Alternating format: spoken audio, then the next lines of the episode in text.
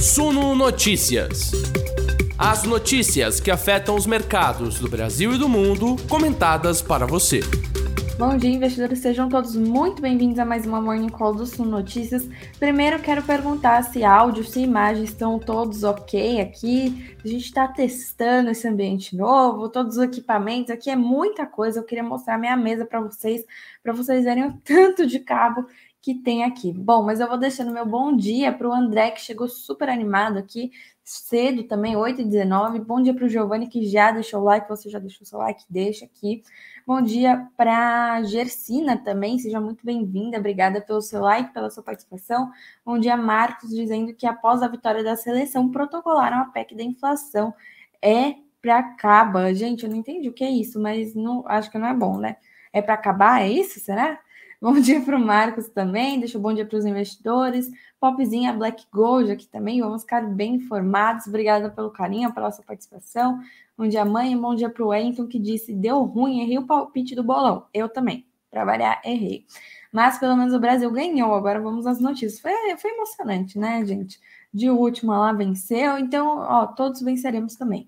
Bom dia para o Maicon, que chegou aqui animado, para o Alan também, que está tomando café e aguardando as notícias. As notícias estão chegando. Bom dia, Reinaldo, Solange, Regis, Tiago. Deixo meu bom dia para todos aqui. Obrigada pela participação de todos hoje. É, vou colocar a mesa é, no meu Instagram para vocês verem a situação. Obrigada, Diogo, pelos comentários, pelos elogios aqui. Que bom que o áudio está bom. Obrigada a todos aqui que comentaram, que estão aqui hoje cedo comigo. Vamos começar a nossa conversa. Quero começar olhando para o fechamento de ontem. Bovespa caiu 0,18% aos 108.782 pontos. Dólar caiu também 0,82% aos 5 mil. Opa, errei tudo aqui, aos R$ 5,36. Pelo amor de Deus. E FIX também caiu levemente 0,07%, 2.851 pontos. Ó, tem enquete aqui. Antes de passar a notícia, eu já vou convidar todos a se inscreverem, se inscreverem no canal, claro, sempre, mas deixarem o voto aqui na nossa enquete que eu vou olhar o resultado no final da nossa conversa e a gente já começa falando dela, a PEC da transição, que inclusive é a minha pergunta, o que vocês acharam da PEC da transição, que foi protocolada no Senado ontem. Já vou colocar aqui na tela para a gente ver juntos aqui o que está rolando essa PEC da transição, o que vai acontecer. Ela foi protocolada no Senado, impacto esperado de 198 bilhões de reais e prazo de quatro anos, né? É, bom, com a chegada de Lula a Brasília no domingo à noite, ontem começaram aí as movimentações, a gente já havia visto muitos comentários dizendo que a falta que Lula fez em Brasília, articulando com os parlamentares, com o Congresso, com os novos aliados, né?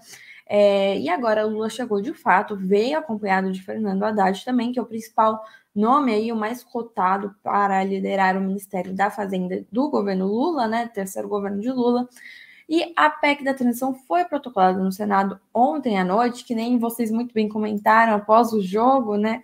É, mandaram a PEC lá para o Senado, após semanas de críticas, modificações, negociações, é, o governo teve que mudar algumas coisas para conseguir é, tentar já passar essa PEC de uma maneira mais rápida, né?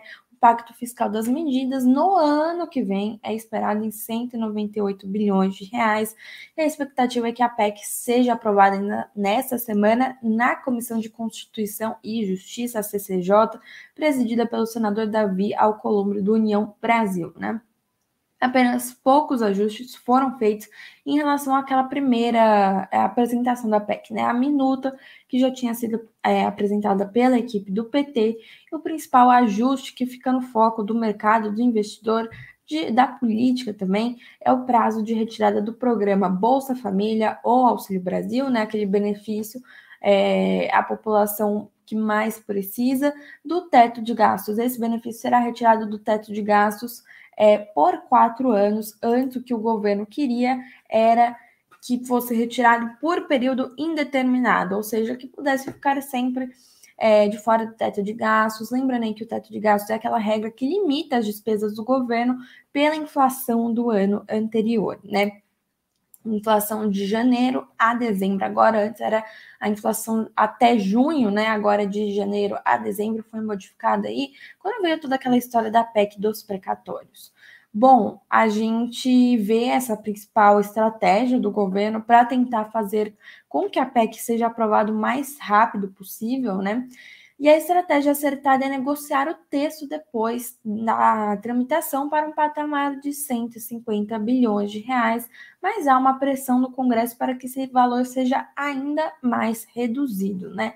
O texto tinha um prazo máximo para hoje, dia 29, terça-feira, e a previsão inicial do PT era que a PEC fosse aprovada no plenário do Senado hoje, mas ainda não há um consenso entre os parlamentares sobre o texto e os petistas já estão esperando agora que essa votação pode ficar para a próxima semana, com aprovação ainda nessa semana apenas pela CCJ né? O ideal é que essa PEC seja aprovada até 16 de dezembro para que possa vigorar aí no tempo esperado na transição aí, né? No, na licença para gastar que Lula está pedindo para o próximo ano e não apenas no próximo ano, né? A gente já viu que é uma transição de quatro anos, o um mandato inteiro. É isso que a gente está vendo aqui até então e que o mercado está interpretando também, né? Já era esperada aí uma licença para gastar, tipo, oi, tudo bem, tô chegando, me dá licença aqui que eu preciso gastar um pouco no próximo ano, mas agora as medidas estão se estendendo para quatro anos, para um mandato inteiro. Eu quero ler alguns trechos aqui com vocês de algumas matérias, trago essa aqui do Sul Notícias, que traz mais alguns, é, algumas notas sobre essa questão da PEC da transição sendo protocolada no Senado. Expectativa é que a PEC da transição seja aprovada ainda nessa semana na Comissão de Constituição e Justiça, CCJ, presidida pelo senador Davi Alcolumbre, como a gente falou, que quer relatar a proposta. Mas ainda há conversas em andamento. Ele defende que o prazo, por exemplo, seja só para o ano que vem, para os tais dos gastos, né? Para destravar a votação no colegiado que comanda, que era apoio do PT para retornar ao comando da casa no biênio 2025-2026. Com a dificuldade nas negociações travadas há duas semanas, integrantes do PT chegaram a considerar a adesão à PEC alternativa, apresentada pelo senador Tássio Gereissati, do PSDB, que eleva o teto de gastos em 80 bilhões de reais, ao invés de tirar o Bolsa Família da regra. Marcelo Castro, que é o relator aí é, do, do orçamento, né? E alguns petistas, porém, dizem que o valor é insuficiente para recompor despesas no orçamento de 2023. A gente falou um pouquinho mais disso ontem na nossa conversa de segunda-feira, e também é, o, te, o texto da PEC da transição mantém a flexibilização de gastos para investimentos de 23 bilhões de reais, que poderão ficar fora do, teto, do, te, do teto, perdão, se houver excesso de arrecadação extraordinária, como receitas não esperadas, e despesas bancadas com doações de recursos também ficarão de fora do teto. A PEC também exclui da regra do teto as despesas com projetos socioambientais ou relativos às mudanças climáticas, que sejam custeadas por recursos de doações uma sinalização direta a aportes de programas como o Fundo Amazônia, que tem mais de 4 bilhões de reais parados no Banco do Brasil em repasses feitos pela Noruega e a Alemanha ao Brasil.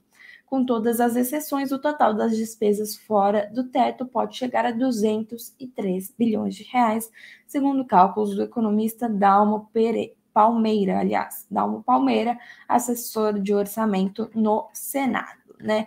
Bom, texto protocolado no Senado, vamos ver é, quais serão as, as ressalvas né, que virão com esse texto entregue. É, muitos especialistas estão dizendo que o texto não deve passar integralmente, né, da maneira que foi proposto. O mercado hoje tende a não gostar desse texto final da PEC que foi entregue devido ao seu valor e ao seu prazo, né? Era esperado para um ano, para 2023, já estamos vendo gastos em quatro anos durante todo o mandato de Lula mas essa reação negativa pode ser limitada também, né? Apesar do texto prever a retirada completa do Bolsa Família do teto de gastos pelo período de quatro anos, PT está disposto a negociar um prazo de dois anos, que é resultado de pressão dos parlamentares. Também o impacto final da PEC vai depender da tramitação nas próximas semanas, que é o que nós, o partido, o governo, estamos esperando. Especialistas também veem que a PEC coloca uma pressão adicional sobre o Copom, Comitê de Política Monetária do Banco Central. Banco Central que é autônomo agora, ou seja, pode é, agir de acordo com o que achar necessário, o que achar ideal na política monetária. E também lembrando aí, temos reunião, decisão de política monetária no próximo dia 7 de dezembro. Está chegando a semana que vem, que vai decidir o nível da taxa Selic nas próximas semanas aí, né? Já é semana que vem? Acho que é, né? A gente já tá no dia 29? É, sim, é semana que vem. Daqui uma semana começa a reunião, na quarta-feira, não amanhã, na próxima sai a decisão do Copom. Bom, a gente viu nas últimas reuniões do Copom a taxa Selic mantida, foi mantida, foi inalterada. É, o Copom, no entanto, diz que permanece vigilante, que não vai hesitar em elevar a Selic se achar necessário. Se a inflação não mostrar sinais de que está caindo, temos meta aí de inflação para os próximos anos, 3%. O Copom fica atento aí ao centro da, da meta, né? Para a inflação. Nas próximas semanas podemos ver um, uma ata do Copom mais é, dura, né? Um sinal mais que pode trazer aí um sinal de aperto na economia novamente, que pode sinalizar que não vai é, dar início ao corte de juros, como era esperado para o final do primeiro semestre do ano que vem, e a gente pode ver um cenário de incertezas, né? O Copom trazia muito uma sinalização de incertezas no cenário, né, é, econômico, dizendo que ia depender muito do ano que vem, é, dado as medidas que o governo é, que está no comando, é, o governo do presidente Jair Bolsonaro trouxe várias medidas eleitorais aí, de desonerações de impostos, de auxílio, o Copom segurando a economia, o governo Bolsonaro dando auxílio para todo mundo, auxílio caminhoneiro, auxílio taxista, auxílio Brasil, auxílio de todo mundo.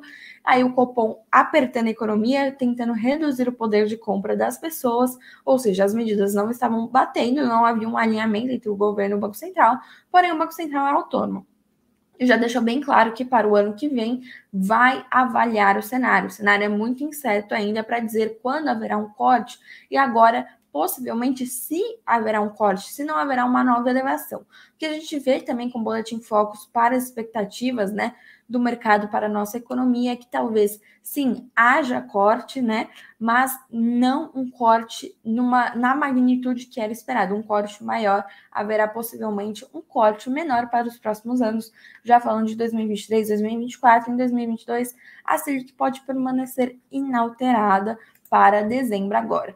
Também temos comentário aqui do economista-chefe da MB Associados, Sérgio Vale, que diz que a PEC é um sinal ruim de que o governo eleito tem apetite por forte ampliação dos gastos públicos.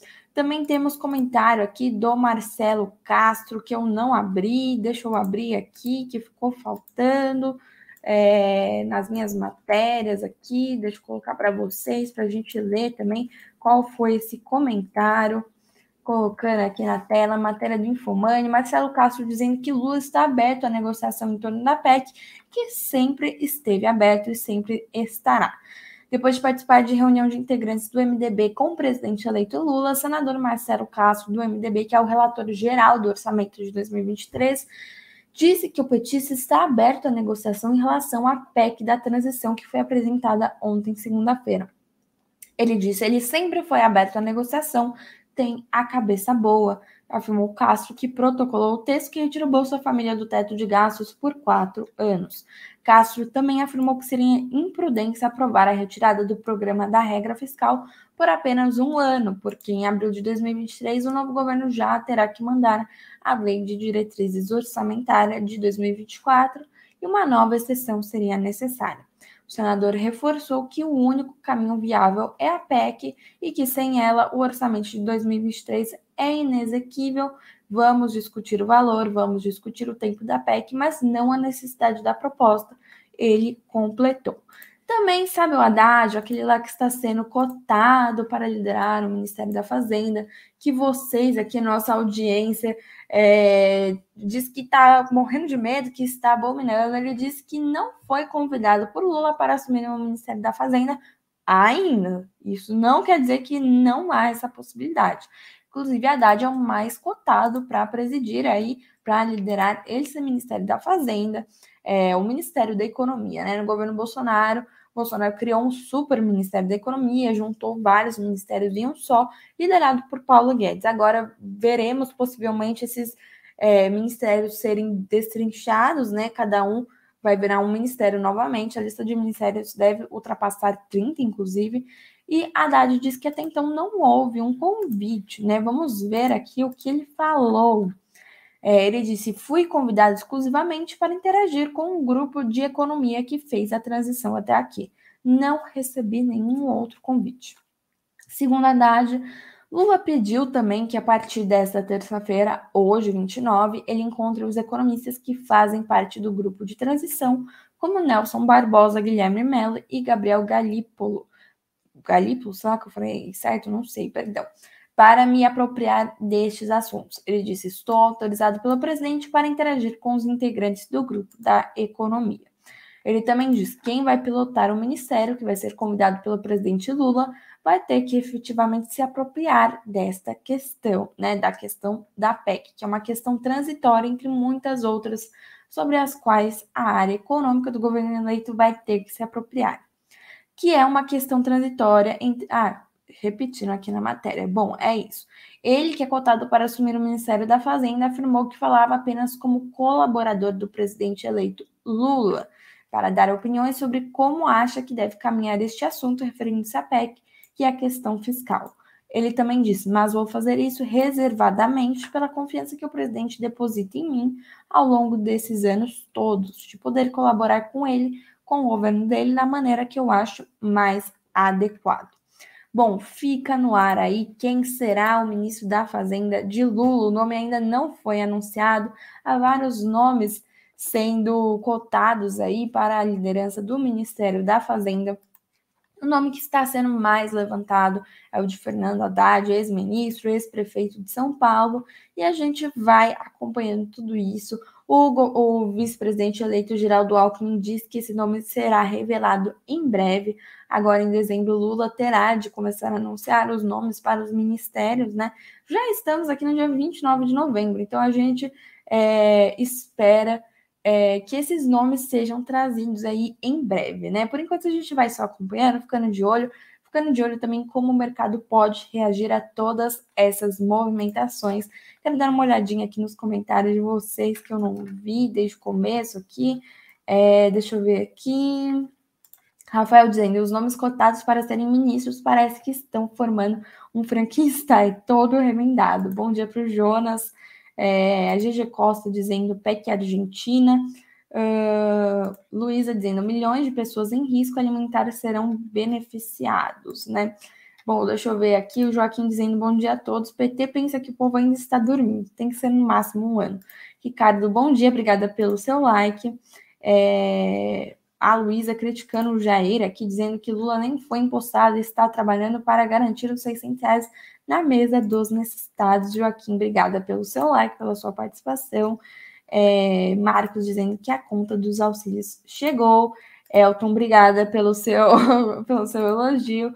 Pedro dizendo que eu já puxei o tapete do Greg de manhã, agora eu quero girar. Gente, calma aí, que eu fui escolhida para estar aqui. Ainda não puxei o tapete de ninguém ainda. Deixa o Greg saber disso para vocês verem aqui se eu não sumo dessa manhã e o Greg volta a acordar cedo. É... Bom, o Márcio dizendo que o governo está caótico antes mesmo de começar. Bom dia, Alessandro. Deus nos ajude, graças a Deus. Que não tá fácil para ninguém. O Marcos dizendo aí, lendo a minha mente, haja coração para a espera. É isso aí. Pessoal, vamos dar uma olhada aqui no exterior também. Quero ver com vocês como estão as bolsas no exterior. Bolsas europeias aqui, majoritariamente em alta uma alta moderada, futuros de Nova York em alta também, alta também moderada, petróleo aqui, o Brent, que é a referência para a Petrobras, subindo 2,82% aos 85 dólares e 54 centavos, né? Os índices futuros de Nova York, bolsas europeias buscando recuperação na manhã desta terça-feira, com fôlego mais curto aí depois é, das tensões que derrubaram as bolsas mais de 1% em Wall Street, tensões na China também movimentando os mercados. Ontem a gente pode continuar vendo essas movimentações negativas hoje também, né? E há especulações de que a China vai relaxar a sua política de Covid zero antes do esperado, principalmente diante de todos esses protestos do povo pedindo para o Xi Jinping sair, deixar o cargo. Logo, o governo da China, que é tão rígido, né, não está conseguindo controlar mais as pessoas. O Conselho de Estado da China também decidiu acelerar a vacinação dos idosos com foco para o grupo acima dos 80 anos, que é aquele grupo mais vulnerável, né, de pessoas, e orientou autoridades locais a ajustarem sua abordagem contra a doença para uma postura mais diversificada, entende?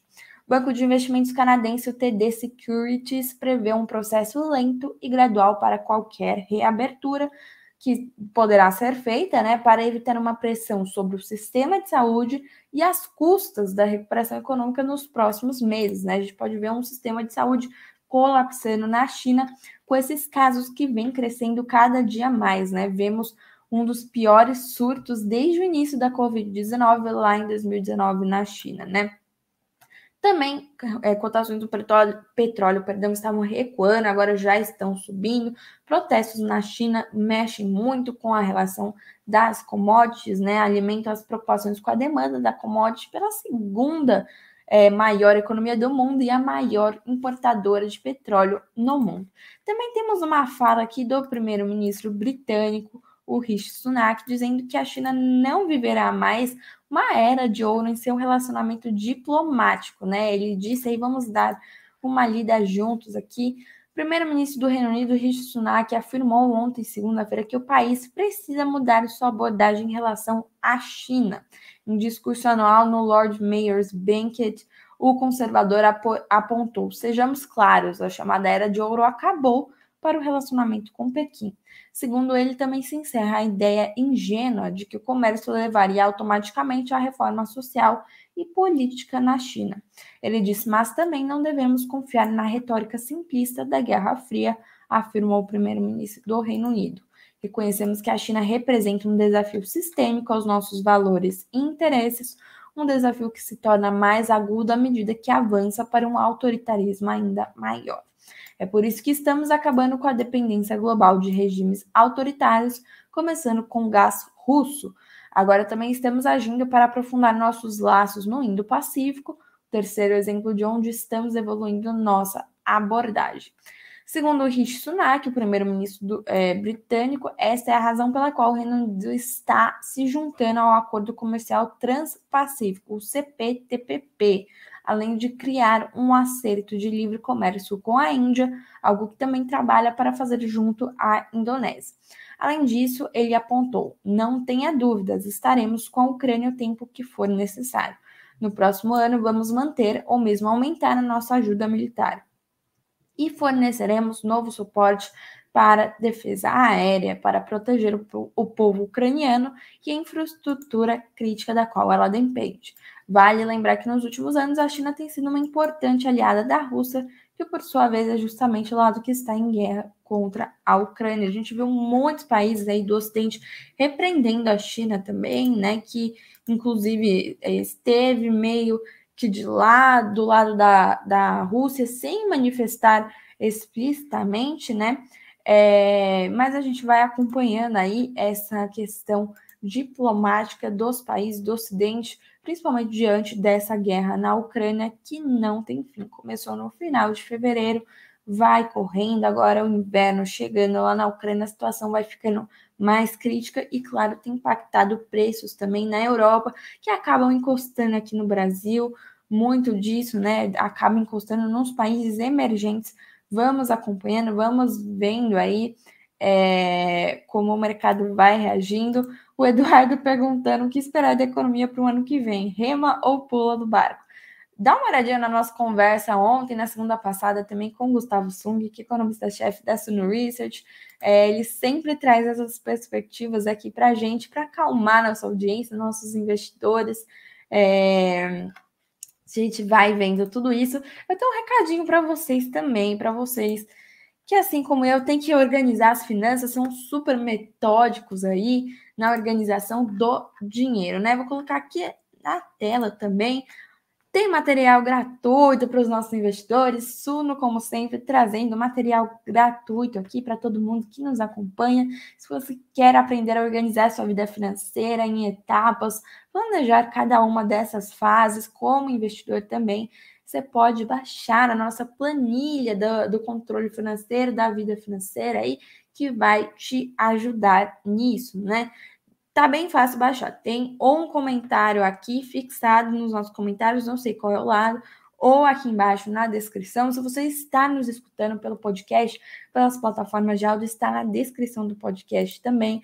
Planilha gratuita, né? Planilha, inclusive, que foi elaborada pelo professor Baroni, né? O Papa dos Fundos Imobiliários, que é aqui da Suno, elaborou essa planilha. Gente, a planilha é muito boa, eu já uso desde que eu entrei na Suno, ou seja, há dois anos uso bastante, sou bem metódica com as minhas finanças, gosto de ter tudo anotadinho, tudo organizado. Se você também quer isso, se você quer saber quanto você pode gastar com é, seus investimentos, com as suas contas, quanto vai sobrar no mês, baixa a planilha aqui, tá fixada nos comentários. É no, na nossa descrição aqui também, ferramenta indispensável na sua organização financeira. Aproveita que está gratuita, não é sempre que fica, mas está gratuita agora para os nossos investidores. Depois da Black Friday, então, hein, quero todo mundo organizando suas finanças, que eu sei que o estrago às vezes é grande, posso dizer que foi um pouco aqui também, mas ainda bem que encontramos boas ofertas. Bom, vamos ver as nossas empresas, já caminhando para o final da nossa conversa aqui. Vou trazer a notícia de Petrobras, que vocês estão perguntando como assim Petrobras, empresa de energia, o que está acontecendo? Pois é, ontem tivemos aí a primeira reunião da Petrobras, né, da liderança da presidência da Petrobras com a equipe de transição. Vou colocar aqui na tela. Comando da Petrobras, a equipe de transição realizam a primeira reunião. Vamos dar uma lida aqui juntos, ver o que rolou nessa reunião, né? Aconteceu ontem de maneira remota aqui um encontro é, com a presença de Caio Paz Andrade, que é o presidente, o CEO da Petrobras no momento, e o grupo de trabalho de Minas e Energia do governo de transição. Prates, né? É o Jean Paul Prates que classificou a reunião como produtiva e cooperativa, diz que o encontro serviu para tratar de assuntos preliminares como confidencialidade de documentos, né? Jean Paul Prates, que é o cotado para assumir a liderança da Petrobras no governo Lula. Ele disse: definimos ainda critérios de sigilo, classificação e tipo de dados, bem como a forma como deverão circular. Estamos buscando todas as informações para nosso relatório, tendo, obviamente, todos os cuidados para evitar especulações indevidas e vazamento de informações. A equipe de transição também vai indicar desinvestimentos para a Petrobras ainda nos próximos dias. A ideia é que o grupo destaque no documento processos de desinvestimentos da Petrobras que, na avaliação do Comitê de Transição, deveriam ser suspensos até que o novo governo tome posse, né? Bom, também o governo Lula quer colocar Petrobras na transição energética. O que isso significa? O que vai mudar aqui para o investidor da Petrobras? Vamos dar uma lida juntos, né? Plano Estratégico 2023-2027 da Petrobras, que será divulgado nesta quarta-feira, amanhã, dia 30, após o fechamento do mercado, pode ser revisto pelo futuro governo Lula, caso considere necessário alterar diretrizes de investimentos. Hoje, a estatal foca grande parte dos esforços na exploração e produção de campos de petróleo do pré-sal. O plano, que vai passar por aprovação do Conselho de Administração antes de ser conhecido, está desenhado nos moldes da atual gestão, que não fez a aposta mais ambiciosa em fontes de energia renovável. O novo comando da companhia, porém, vem dando sinais de que quer investir mais nessa área e transformar a Petrobras em uma empresa de energia indo além da petroleira, né?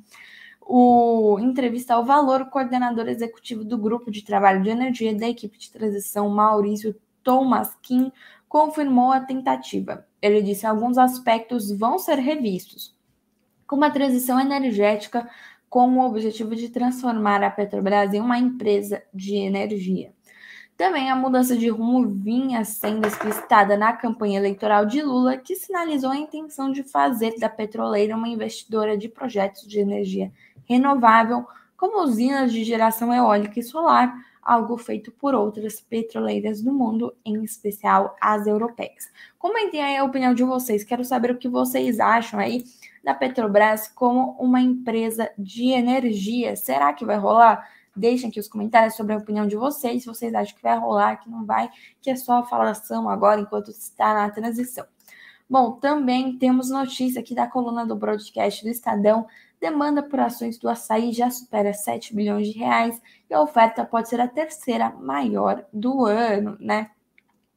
Oferta subsequente de ações, o follow-on, né? Da varejista açaí já tem demanda superior a 7 bilhões de reais, o que equivale a duas vezes o valor pretendido pela empresa, de 3,6 bilhões com a venda do lote extra. Essa deve ser a terceira maior emissão de empresa com capital já aberto deste ano. Ficará atrás apenas da oferta de 5,1 bilhões da BRF e da venda de 4,2 bilhões de reais da Eneva, realizadas em janeiro e junho, respectivamente. Na Faria Lima, a expectativa é de que a demanda registrada nos livros da oferta alcance três vezes e meio. O preço do papel será definido hoje, terça-feira, né? Bom, comente aí se vocês investem no açaí, o que vocês estão achando dessas movimentações. VEG também, vocês investem na VEG? Eu sei que tem gente que investe e gosta aqui. As ações caíram 4% depois do rebaixamento do Bank of America. Vamos entender o que rolou, né? Caíram ontem é, depois que o Bank of America, o BOFA, né, rebaixou o preço-alvo de 44 para 42 reais. Além disso, a instituição passou a recomendar a compra para a neutra devido a uma provável desaceleração do crescimento em 2023. Também, conforme apontam os analistas do Bank of America, a companhia teve resultados mistos no segundo trimestre deste ano, mostrando-se necessário rever algumas previsões importantes. Nesse caso, a classificação neutra da VEG deve-se ao fato dela ter atingido um platô de curto prazo com uma demanda mais fraca. O que vocês acham aí dessas movimentações envolvendo a VEG? Comentem aqui o que vocês estão achando é, quero ver os comentários de vocês. Vou colocar nossa música aqui, porque infelizmente essas eram as notícias. Conversinha mais curta para a gente começando o dia. Quero ver o resultado da nossa enquete aqui. Se você não votou, corre que eu vou encerrar essa enquete. Quero saber o que está rolando aí na cabeça de vocês, da nossa audiência. O que achou da PEC da transição? Será que é bom, que é ruim, que é péssimo, que é razoável? O que vocês estão achando, né? Bom, tivemos 195 votos, estou encerrando. Se alguém votou agora, é, parabéns, se não, a gente fica para amanhã. Bom, perguntei o que a nossa audiência achou da PEC da transição. 74% da nossa audiência disse que foi péssima, que foi horrorosa. Já 20% disse que foi razoável, com propostas necessárias, e 4% apenas achou ótima. Bom, tô vendo os comentários aqui de vocês. A Luísa dizendo que não investe em varejo.